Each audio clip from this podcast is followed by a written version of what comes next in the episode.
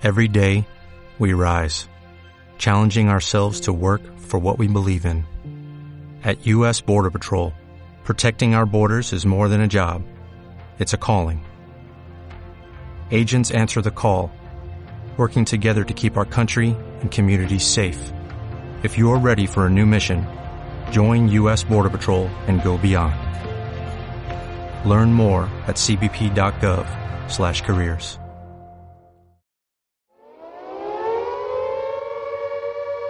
Alerta ciudadanos y ciudadanas. A partir de este momento, todo el mundo a sus casas. Todos a mirar la TV, a comer mucho, alcohol en gel en la mano y a... No. ¿Para qué estamos diciendo? Vamos de vuelta. Carlos, ¿me subís al retorno? Alerta ciudadanos y ciudadanas. A partir de este momento, todos con el volumen bien alto. A partir de este momento, comienza BSO, Banda Sonora Original. Temporada 9. You really think you have a chance against us, Mr. Cowboy? Somos radio. Yeah! Somos textos. Who's got my goddamn cigarette? Somos experiencias. Somos música. You know what I'm talking about, you fucking cockroach.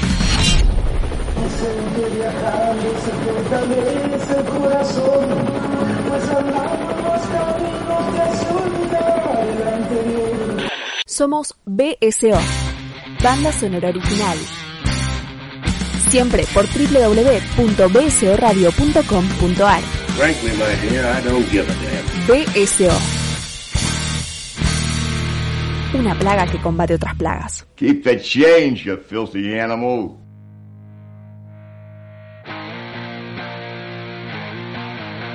BSO. BSO.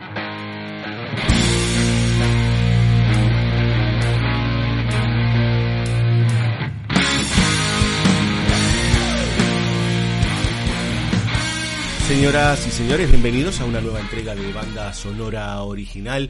Estamos promediando el mes de agosto y como sucede generalmente, digamos, eh, en este bendito 2020 o en este maldito 2020 o en este terrible 2020 o vaya uno a saber qué adjetivo calificativo le pone adelante porque se lo merece de alguna manera, no puede ser 2020 a secas. Eh, estuvimos trabajando durante los, los mediados de mes o los segundos jueves de cada mes con lo que nosotros entendemos como el regreso al origen, el regreso a las bases, el regreso a las primeras temporadas de BCO allá por 2012, 2013, eh, ya 2014 ya era otra cosa en banda sonora original. Creo que estarán entendiendo de qué vamos y si le pusieron play al capítulo ya leyeron el título, pero por lo pronto tengo que hacer los anuncios parroquiales de siempre. Nos encuentran en www.bcoradio.com.ar, también en Spotify, iBooks, Mixcloud, Google Podcast e iTunes. ¿Qué problema con tener iTunes al final, no? E iTunes. Y también si quieren acompañarnos en el sistema de crowdfunding cafecito.app, buscan BCO Radio y allí nos pueden ayudar. O nos podemos ayudar mutuamente, ¿sí? Con 50 pesos ustedes dejan su nombre allí. Si quieren algún comentario nos pueden decir, bueno, soy, no sé, este, Analía de, eh, de Bursaco. Y este, vendo, no sé, vendo algo.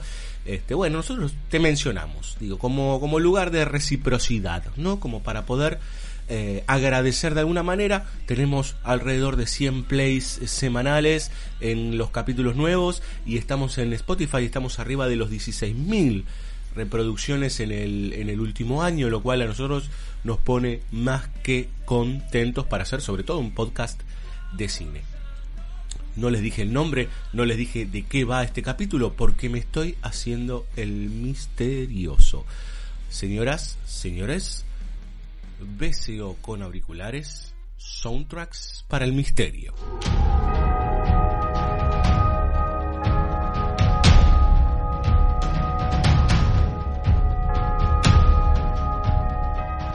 Hoy seremos escuetos, hoy le daremos mucho lugar a la música, hoy intentaremos dar algunos datos e- y enseguida dejarlos a ustedes que descubran nuevas piezas musicales que de alguna manera puedan de este- del otro lado, con sus auriculares, con sus equipos de música, en donde estén con sus celulares, sus PCs, sus notebooks, sus MacBooks o como sea, puedan descubrir cosas que están en la web, que están dando vueltas, pero que uno no busca, ¿no? Cuando hay mucho, mucho, mucho, uno busca menos. ¿no? O nunca termina de llegar. Porque, bueno, es demasiado. Vamos a empezar con una película del año 2016 que se llama A Jamais, una película francesa. Never Never fue el nombre internacional. Eh, una película de misterio, digamos, ¿no? de drama entre dos personajes que están compuestos por Matthew Amalric y Julia Roy.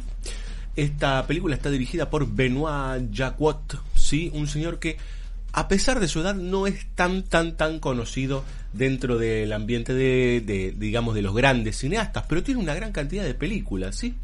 Por ejemplo, The por, por ejemplo, En el fondo del bosque, Tosca, que fue una película que en su momento tuvo este repercusión, Les Enfants du Placard, bueno, tiene una, una nutrida filmografía este director, que es un, tiene 73 años, pero que probablemente nosotros no, no, no estemos muy encima, tal vez porque nunca eh, saltó, digamos, a, un lugar de destaque por sobre los grandes, grandes maestros, pero es un director de muchísimo oficio que arrancó, digamos, este, en los, en los 70, ¿no?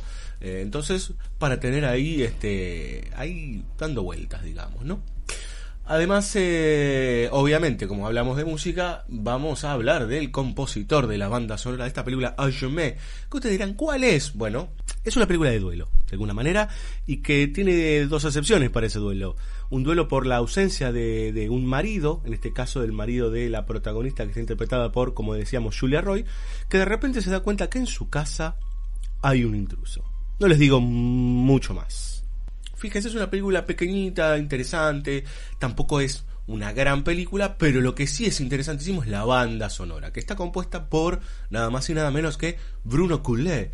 Ustedes dirán, ¿quién es Bruno Coulet? Bueno, Bruno Coulet es un compositor francés, obviamente, el apellido lo dice, que, bueno, lo conocerán seguramente, por ejemplo, por Los Coristas, ¿no? Una de sus películas más conocidas.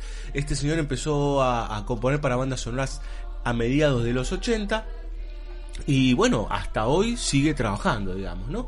Ha trabajado en un montón de películas que inclusive tal vez ustedes recuerden, ¿no? Los Equilibristas, eh, Wati, Microcosmos, Don Juan, bueno, eh, una, digo, tiene más de 30 bandas sonoras, ¿eh? es impresionante, estoy diciendo pavada, más de 50 bandas sonoras, eh, trabajando no solo en, en televisión, sino en eh, eh, no solo en cine sino también en televisión y ha trabajado varias veces ya con Benoit Jacquard digamos no con el director de esta película.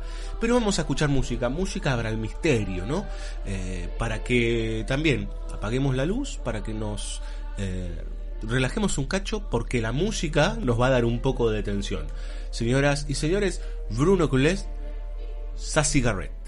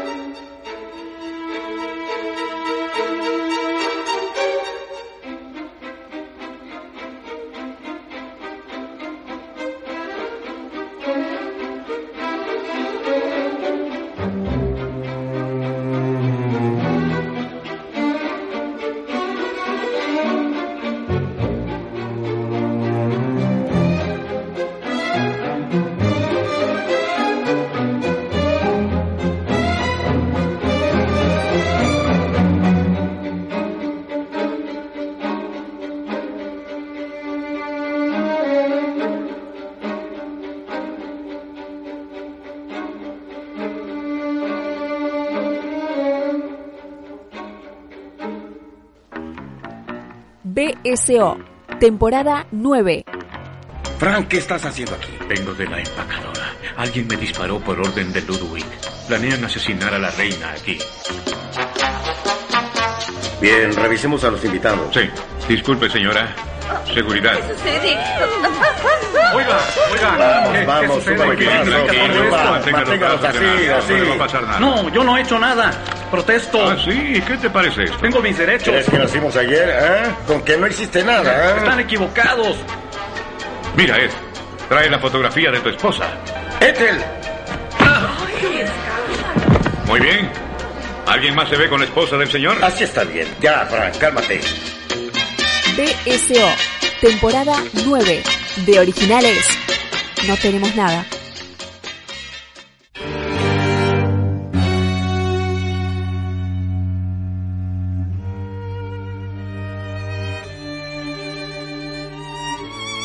Pasamos de un continente a otro, vamos a Norteamérica y en Norteamérica encontramos Knives Out del año 2019, el año pasado cuando todavía no vivíamos en peligro como reza Peter Weir.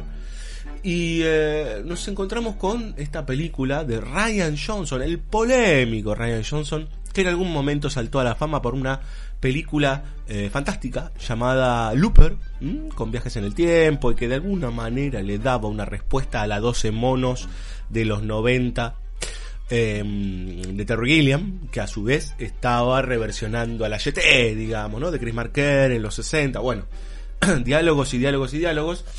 Lo cierto es que Ryan Johnson realizó uno de los capítulos de Star Wars, episodio 8, fue muy criticado, se la bancó, la verdad que la película es- está bastante bien, yo le diría que hasta hoy pensándola, no sé si no es la mejor de las tres, de estas últimas tres que salieron, y ahora en este 2019, que ya pasó, pero este, este presente para Ryan Johnson, eh, dijo, vamos a hacer una de misterio, vamos a hacer una a la, a la Agatha Christie, sí, este, o a la detective del crimen, por ejemplo, o Poirot, digamos, ¿no? Jugar a esto de el detective que viene a eh, resolver un crimen.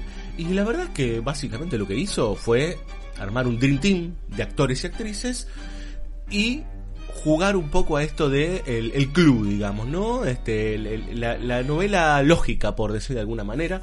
Entonces de repente está Ana de Armas, Joseph Gordon-Levitt, Da- Daniel Craig, Chris Evans, Jamie Lee Curtis, Tony Collette, Michael Shannon, Christopher Plummer, Catherine Langford, Don Johnson, bueno, y la lista sigue. Es este como un conglomerado de superestrellas para esta película que tal vez eh, sufre de ser demasiado relojito, por decirlo de alguna manera, ¿no? Todo tiene que estar tan cronometrado que no sabemos si ah, el espíritu se le fue, ¿no? Eh, em- es más de las piezas funcionando que de las piezas generando sentido.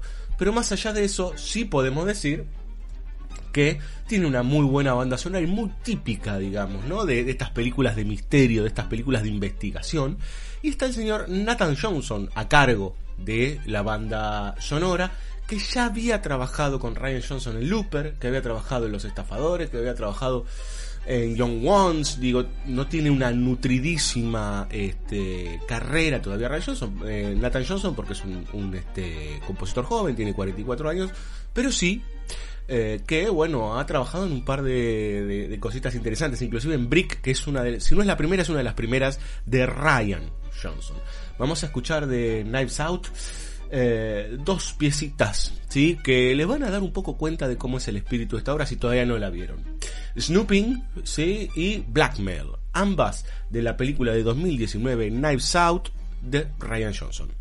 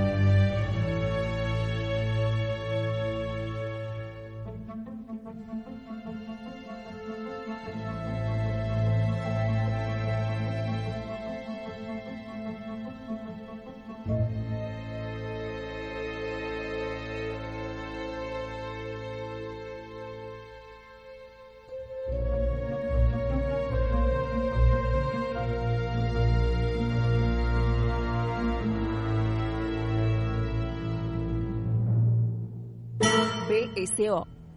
BSO.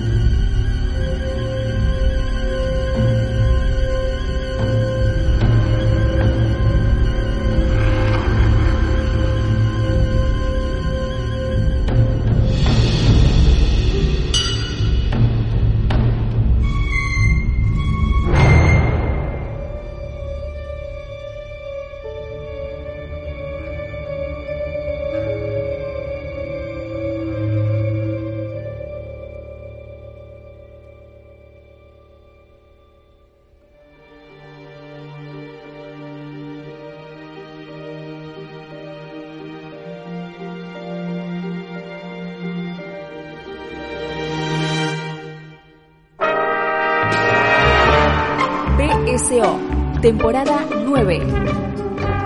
Ya está lista. Bien, a probarla. Ringer, ¿nos prestas esa rangomora? Pero no hables con la boca llena, Gringer, es de mala educación. Ay, está bien, Adam. Si lo consideras indispensable, es toda tuya. Gracias, Gringer. BSO, temporada 9. Una copia de otras copias.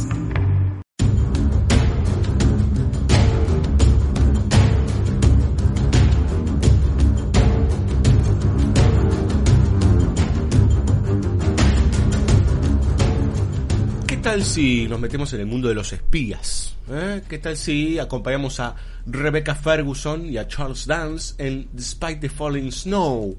Una película del 2016 que tal vez algunos de ustedes la hayan visto, creo que hasta estuvo en Netflix. Película, bueno, un thriller, digamos, sí, con mucha eh, dinámica con, relacionada con esto de los espías, de, de, ocultar secretos y demás. Eh, esto está ligado obviamente a todo lo que tiene que ver con la Guerra Fría.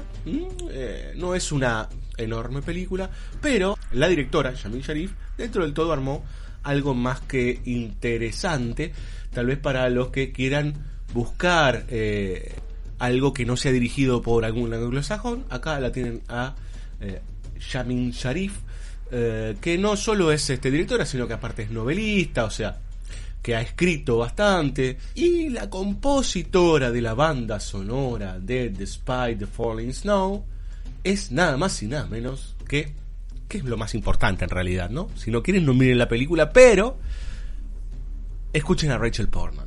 ¿Quién es Rachel Portman?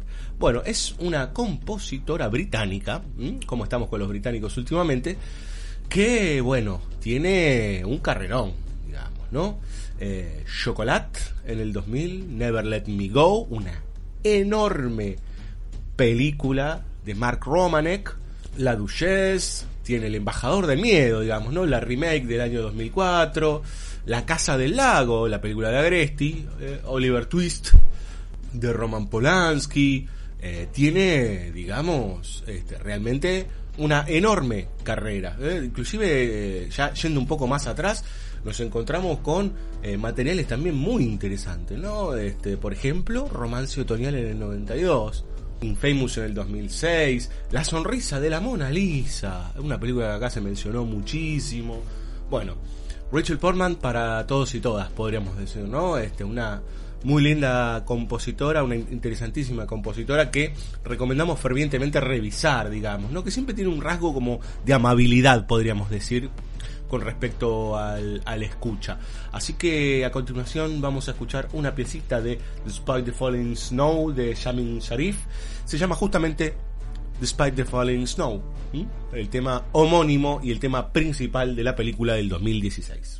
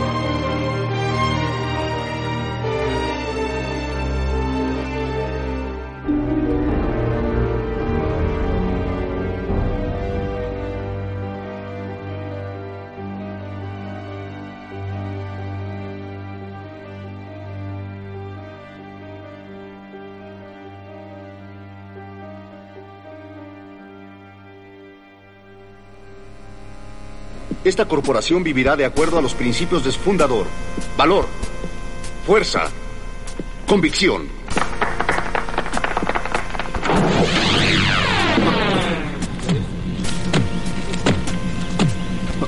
Dirk Jones es buscado por homicidio. ¡Eso es absurdo! Esa cosa es un psicópata mecánico violento. Eh, ¡Levántate! ¡Quiero un helicóptero ahora! Saldremos de este lugar con toda calma. Pete, estás despedido. Gracias.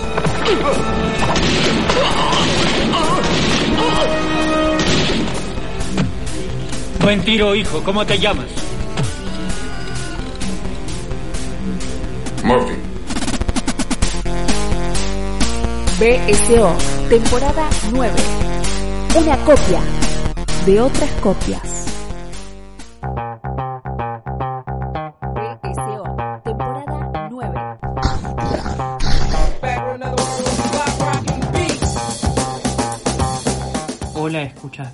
BCO. Nos reencontramos nuevamente en esta cuarentena que se aparece mitológica interminable, intentando proveer algunas recomendaciones, algunas apreciaciones que eh, con suerte colaboren a hacerla más amena. Una recomendación quizá menos refulgente dentro de este firmamento cinematográfico que nos puede ofrecer el aislamiento social. Es una película de terror que se llama You Should Have Left, es de este año, y vuelve a reunir al guionista y en esta vez, esta vez director David Coe, a quien recordamos como el guionista de Jurassic Park por sobre todas las cosas, un reencuentro con Kevin Bacon, su actor que ya colaborará con él en la película Ecos Mortales hace más de 20 años un cuento muy divertido basado en una novela de terror, especialmente apropiado para ser disfrutado con una taza de té caliente y metido hasta la nariz en las sábanas, dejando que la trama nos lleve por sus recovecos. La palabra recovecos es bastante apropiada para hablar de esta película en un giro interesante sobre el clásico relato de casas embrujadas.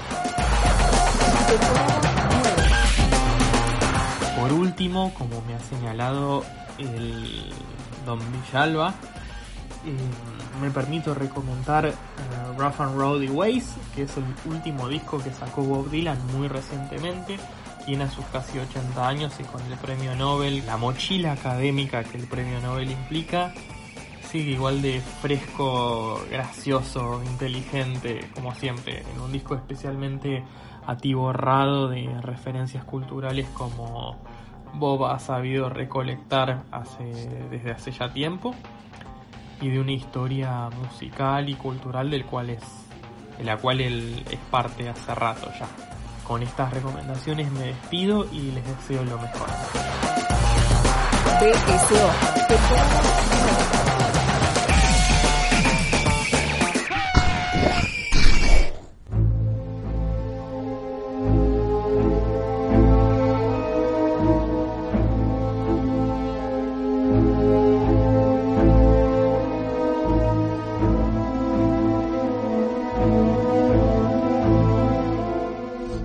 Películas de detectives, volvemos al juego club, digamos, ¿no? De encontrar las pistas del detective que debe sumergirse en un mundo del crimen para descifrar justamente algún ilícito y nos vamos al 2017 y encontramos eh, una nueva versión de Murder at the Orient Express, esta vez de la mano de Kenneth Branagh. Un director al que nosotros generalmente le pegamos con un caño. El pobre Branagh Realmente es un tipo muy aferrado a, todo lo que tenga que ver con el teatro y Shakespeare, pero que ha dirigido mucho también en Hollywood, ¿no? Eh, tanto en Hollywood como en Gran Bretaña. Acá le hemos pegado fuertemente por su versión de Frankenstein, ¿no? Que originalmente iba a dirigir Coppola, pero bueno, le hemos pegado fuertemente porque no es realmente una buena versión. Y también tenemos que decir que Murder, Murder de Orient Express tampoco es una gran versión de la novela de Agatha Christie. Lo cierto es que sí tiene algo bueno. La banda sonora. Patrick Doyle es el encargado de, eh, de musicalizar, digamos, ¿no? De generar cuerpo dentro de esta película, no diría fallida, pero una película menor. Y tenemos entre algunas de sus películas, así nada más, ¿eh? así un poquito Ghost for Park, una película que es aburridísima, pero que tiene una muy buena banda sonora que ganó el Oscar en su momento. Bueno, esos premios políticos que la verdad no los entiende absolutamente nadie. Tiene Brave, la película de Pixar, tiene Thor del año 2011, dirigida por Kenneth Branagh, tiene Henry V, dirigida por Kenneth Branagh, y tiene yo le, bueno, está Great Expectations también, ¿no? Una, buena película, pero tiene, bueno, Carlitos Way, 1993, Brian De Palma, Al Pacino, ¿eh? para los que le pegan a Al Pacino y dicen que hay que elegir entre Al Pacino y otro, es un monigote, cada tanto Al Pacino es increíble. Yo entiendo la, la, la, caída hacia el abismo de Al Pacino y que se ha convertido en una especie de caricatura, pero ojo, ¿eh? Hay algunos que tienen prontuario. Este señor se degradó y todo lo que ustedes quieran. Pero fue Michael Corleone, fue Scarface, fue Carlito Brigante. Bueno, bien, no importa. Lo cierto es que tenemos acá otro artista más que interesante, compositor escocés, el señor Patrick Doyle, y bueno, le dio cuerpo a todas estas películas, además de eh, darle cuerpo a justamente Murder at the Orient Express. Thank you.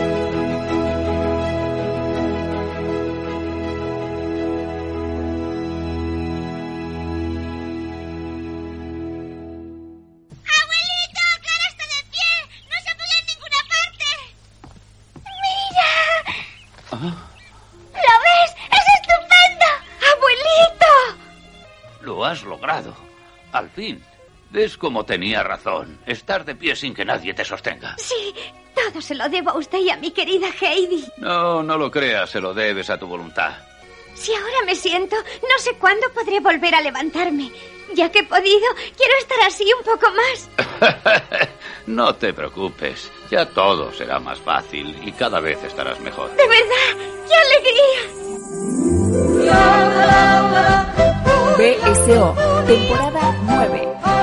Una copia de otras copias.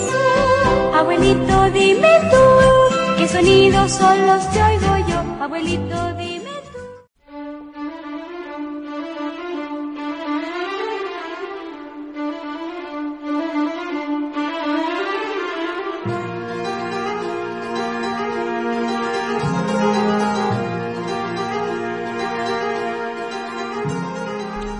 volvemos al, al viejo continente. Volvemos, pero ahora vamos a la Italia, ¿sí? Vamos a la Italia, podríamos decir contemporánea, nos vamos a los años 80 con una película que en su momento, bueno, fue muy recordada, dio muchas vueltas en VHS por acá, por la Argentina. Estamos hablando de El Camorrista, una película dirigida por alguien que se conoce aún más por otra película, que es Giuseppe Tornatore, que, eh, bueno, tiene nada más y nada menos que Cinema Paradiso, ¿no? Em, ¿Una película sobrevaluada? Sí, pero que tiene sus cosas. ¿eh? eh realmente el Cinema Paradiso es como un icono que anda dando vueltas ahí, ¿no? Que flota y no, no, se corre de la historia. Yo creo que tiene que ver por el nivel de sensibilidad que, genera, ¿no? Y por la idea de la niñez y, y porque parte habla de lo más lindo, una de las cosas más lindas del cine, digamos, ¿no?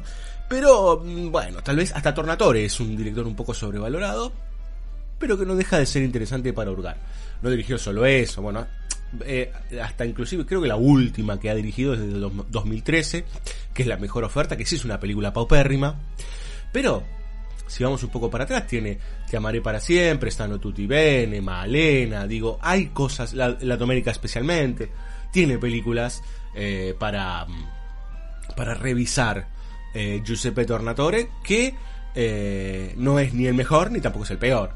Tal vez uno eh, lo que le molesta un poquito es esta cosa de, eh, de, la atracción sentimental, digamos, ¿no? Cuando te ponen muchos violines y mucha azúcar.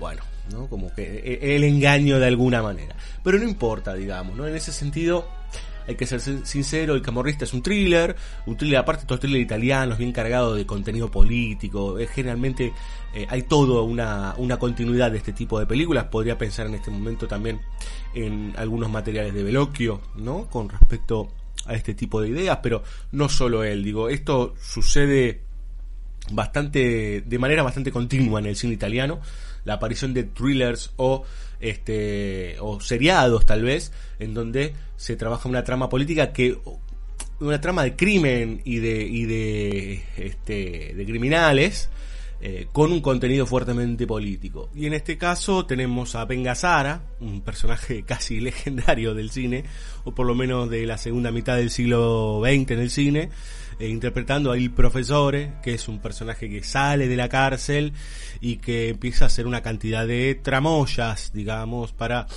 regresar y para reencontrarse con el poder de los sindicatos y todo lo que se discute con lo que tiene que ver con los sindicatos ligados con la mafia por un lado, pero por otro lado ligados con estructuras criminales más neoliberales. Bueno, no, no, es lo importante la trama en este sentido. Y el que compuso la banda sonora de Il Camorrista de 1986 es Nicola Piovani. Y ustedes dirán, ¿quién es Nicola Piovani? Bueno, acompañó no solo a Tornatore, sino acompañó a señores como Benini en La vida es bella, acompañó a Fellini en creo que su última película, Ginger y Fred. Eh, tenemos, eh, por ejemplo, Caro, Caro, Diario y la habitación del hijo de Nani Moretti, Intervista en el 87. Bueno, trabajó con Vigas Luna, les decía recién, con Nani Moretti bueno, ¿no? Trabajó con Marco Bellocchio. Es un señor muy respetado, Nicola Piovani, obviamente este, italiano, ¿no? Eh, y creo que eh, su, sí, su banda sonora de La vida es bella, que en su momento también, ¿no? Con esta atracción emocional, con esta idea de, llevarte hacia el sentimiento, eh, su banda sonora fue premiada cuando se estrenó en 1997 en los Oscars. Pero vamos a escuchar de Il Camorrista de 1986, dirigida por Giuseppe Tornatore, justamente el tema homónimo, compuesto y dirigido por Nicola Piovani.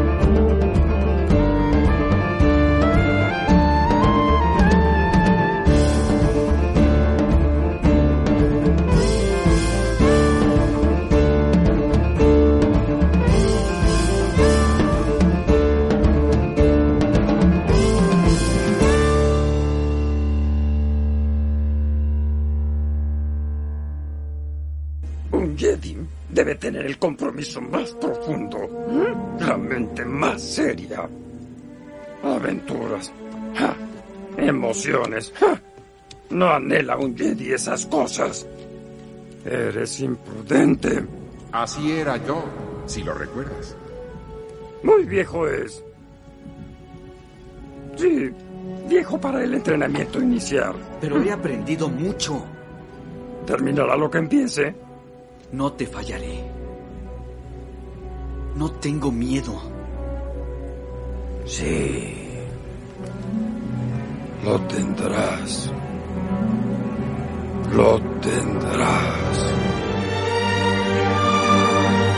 BSO, temporada 9. Seguimos como arroba BSO Radio en Instagram, Twitter y Facebook. De originales, no tenemos nada.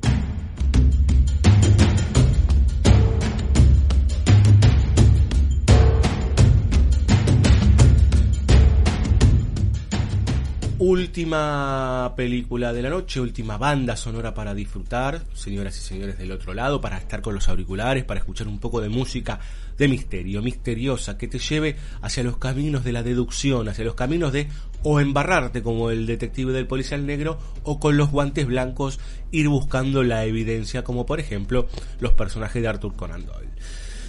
Dominó 2019, ¿a qué le suena? A uno de los más grandes cineastas contemporáneos. Brian De Palma, ¿eh? hay gente que dice que es un italiano come fideos y yo la verdad es que no entiendo. Brian De Palma, con todo lo que representa De Palma, hay que estudiarlo más. inclusive en sus películas menores. Pero un señor que hizo Carrie, un señor que hizo Scarface, un señor que hizo Los Intocables, un señor que hizo Atrapado por su pasado, un señor que hizo Dominó en 2019, un señor que hizo Femme Fatal, un señor que hizo Doble de Cuerpo, un señor que hizo Vestida para Matar. Bueno, podemos seguir un rato largo, digamos, ¿no? Eh, Brian De Palma es un peso pesado, pero verdaderamente un peso pesado. Ustedes del otro, del otro lado dirán, che, qué grasa esto. Y aparte le chorea a Hitchcock, ¿qué onda? Revísenlo. Yo les diría que inclusive lean un poquito de algunos textos, como por ejemplo de Víctor Perkins, que revisen algunos comentarios que o análisis que hace Ángel Fareta al respecto, para entender un poco de qué va semejante tipo. A veces es muy difícil entrarle a De Palma. Depende de qué película. Yo les sugiero, entren por Carrie y después vemos. y después nos metemos con las cosas más complicadas que tienen que ver con el doble, que tienen que ver con el espejo, que tienen que ver con la simetría, etcétera, etcétera, etcétera, que es algo que le preocupa prácticamente en toda su filmografía, ¿no? Eh, Adrián Smukler nos decía hace poco en un capítulo dedicado a eh, doble a Vestida para Matar en su 40 aniversario que daba la sensación que más allá de que eran totalidades intensivas las películas que cerraban per se, como que eran un capítulo o una estructura de algo una estructura cerrada de algo que era más grande, ¿no? De una preocupación que recorre prácticamente toda la historia de De Palma. Y lo pueden ver, porque inclusive hay que empezar a, a, pensar, por ejemplo, el rol de la mujer dentro de De Palma, el rol del hombre dentro de, la película de, las películas de De Palma, la idea de pareja y de disparejo, ¿sí? O de desparejo. Bueno, ahí hay mucho, mucho, mucho para, para pensar y para, para trabajar. Es un tipo súper, súper, súper interesante. Vamos a escuchar a un animal, señoras y señores, a un gran compositor que estuvo muchas veces con Brian De Palma, que lo ha acompañado todas las veces que pudo. De Palma también se supo codear con unos cuantos y grandes directores. Empezamos, por ejemplo, con, eh, estoy hablando del señor Pino Donaccio, ¿no? Eh, empezamos con Carrie en el 76, pero también está algo de lo que le decía recién, Vestida para Matar, Doble de Cuerpo, Venecia Rojo, Shocking, una gran película. Racing Kane también de De Palma. Eh, Pasión, la anteúltima película de De Palma. Bueno, trabajó mucho con él. The Howling, una gran, gran, gran, pero enormísima película de Joe Dante. Eh, lo quieren mucho, parece, al amigo Donaccio. Bueno, nada, tiene películas para tirar eh, para tirar al techo, podríamos decir, el señor Pino Donacho como compositor, eh, acompañando a, ya les digo, grandes directores, ¿no? O, a grandes exponentes. Recién hablábamos de De Palma, pero uno puede empezar a revisar seriamente y dice, ah, bueno, pero muchos lo querían, digo, yo como decíamos, Joe Dante, como decíamos, Argento, ¿sí? Lucio Fulci, bueno, ahí hay para, para seguir hurgando en un muy, muy, muy importante compositor de, eh, de, de, de, estas últimas décadas, podemos decir, ¿no? De estos últimos 40, 50 años. Vamos a escuchar dos piezas de Dominó, otra película así, entremezcla de thriller, espías, eh, con mucha autoconciencia. Chiquita, chiquita, no de las mejores de De Palma, pero que la verdad siempre deja gusto a querer saborear más. Y bueno, vamos a escuchar dos piecitas. Una de Domino Effect, justamente de Domino de Brian De Palma, eh, compuesta la banda sonora por Pino Donaggio, y de otra película que se llama Do You Like Hitchcock, dirigida por Darío Argento del 2005, eh, esta especie de thriller ya raros y medio deformes que hacía Argento a principios de los 2000 y que cada vez se fue como cayendo un poquito más. Eh, y que tiene que ver obviamente con el querido Alfredo y con toda la admiración que tiene eh, este señor Darío Argento, al que, le, al que le dedicamos un capítulo hace ya unos cuantos años, tres o cuatro años, este, junto a Diego Ábalos. Eh, hizo esta película llamada Do You Like Hitchcock con música de Pino Donaggio y que vamos a escuchar a continuación.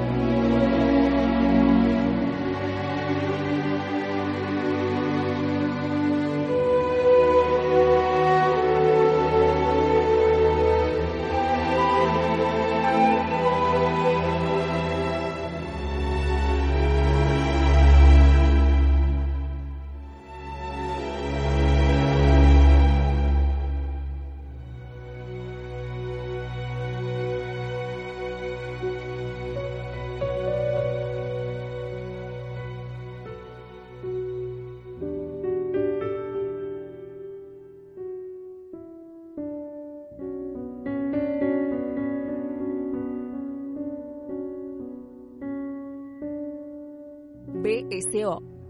BSO.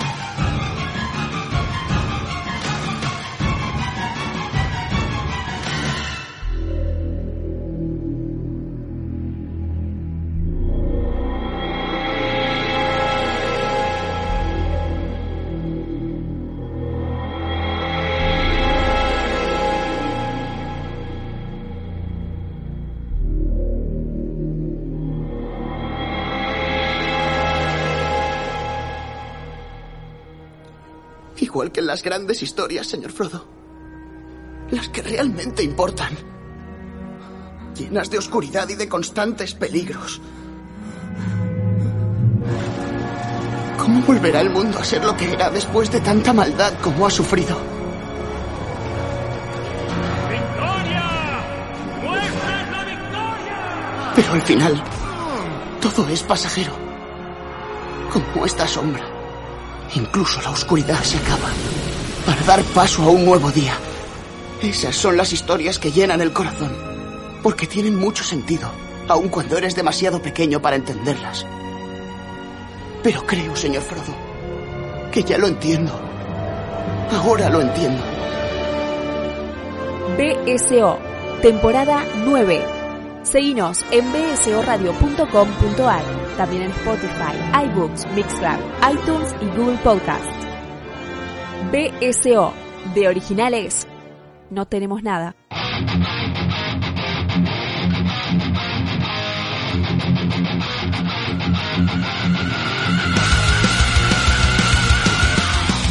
Señoras, señores, nos retiramos, nos vamos, se termina con auriculares, se termina una nueva entrega de Más Música, Menos Palabras, ¿sí? Les agradecemos a todos, a todas por estar del otro lado, por siempre acompañarnos de la mejor o de la peor manera, pero acompañándonos.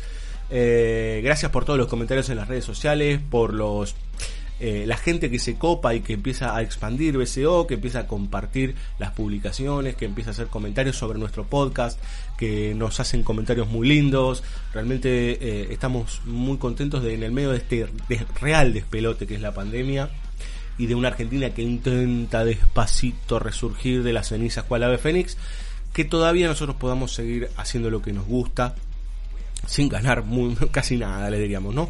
Estamos solamente con el apoyo de ustedes en cafecito.app y un poco de nuestro dinero y nada más, pero que podemos seguir haciéndolo año a año y ya vamos nueve. Nueve temporadas, ocho años. Ocho años y piquito, digamos, ¿no? Eh, gracias al amigo Fabio Villalba, como siempre, mi coproductor, el que está siempre ahí metiendo fichas para nuevos temas, para nuevos capítulos y para seguir trabajando. Dios mediante estará aquí la semana que viene con Sci-Fi. Gracias a todo el equipo de banda sonora original, a la banda de banda sonora original, Andrés Brandaris, Belén Saitúa, Luciana Egras, Nicolás Aponte, a la querida y genial Dani Jorquera, la voz de banda sonora original. La escuchan en nuestras artísticas presentaciones, intros, outros, etcétera, etcétera, etcétera. Eh, además a la gente de Bahía Blanca por su gran música que nos acompaña tanto en apertura como en cierre a la gente de la sala llena por estar haciendo siempre el aguante y nuevamente a todos ustedes ah y al webmaster Andrés Cirulo que es el que hace que BCO funcione básicamente ¿eh? el que cuando le pones clic en el capítulo en bcoradio.com.ar digas ah ok, sí, está bien, puedo leer esto, o no puedo leer lo otro, o puedo ir a este capítulo, etcétera, etcétera, ¿no? El que sostiene el sistema, podríamos decir de alguna manera. Nos vamos con un tema, bueno, dedicado al misterio, porque a veces hay hombres misteriosos, porque a veces hay chicas misteriosas, porque a veces hay niños misteriosos, pero también hay el misterio completo. Stratovarius, señoras y señores, It's a Mystery. Hasta la semana que viene. Chao.